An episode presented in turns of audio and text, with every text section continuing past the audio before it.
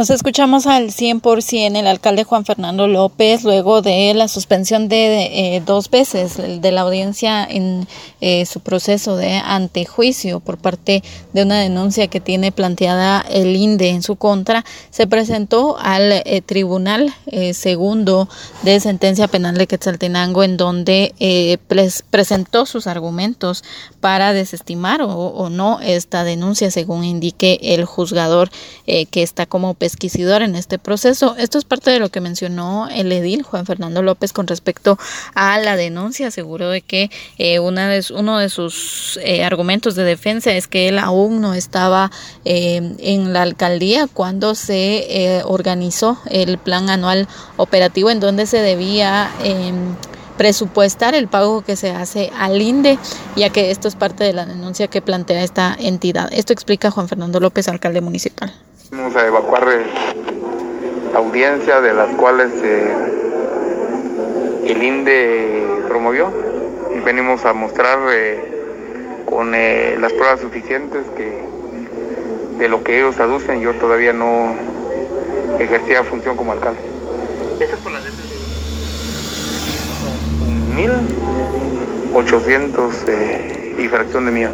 ¿Qué es lo que argumenta la parte denunciante? Que había que dejarlo en el en el POA, en el plan operativo anual. Y nuestro POA, pues eh, en funcionamiento apenas eh, se podría decir que es eh, un 10, un 12% de la totalidad de, todo lo que ellos nos piden. O sea tendrían que pasar como mínimo unos eh, mil años para poderles pagar. Entonces, eh, mientras tanto hay,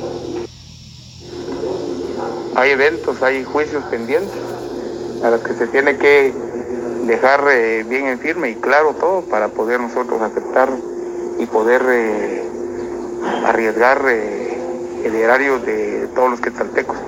Porque al afectar a la municipalidad por una deuda inexistente, que alega el INDE, pues eh, no podemos nosotros arriesgarnos y aceptar algo que para que todos los eh, quetzaltecos se puedan eh, eh, quedarse con una deuda muchísimos años. Eso sí no lo voy a permitir. Esto fue lo que mencionó el edil. Recordemos que esta deuda viene desde ya hace eh, bastantes años, incluso en periodos anteriores de alcaldes con eh, Jorge Barrientos eh, no se tenía ningún acuerdo. Con Grijalva se logró un convenio de pago y por lo tanto por este incumplimiento de los convenios de pago con el Instituto Nacional de Electrificaciones que se planteó esta denuncia por parte de la entidad a el alcalde municipal y por lo tanto se eh, da este seguimiento en proceso de antejuicio.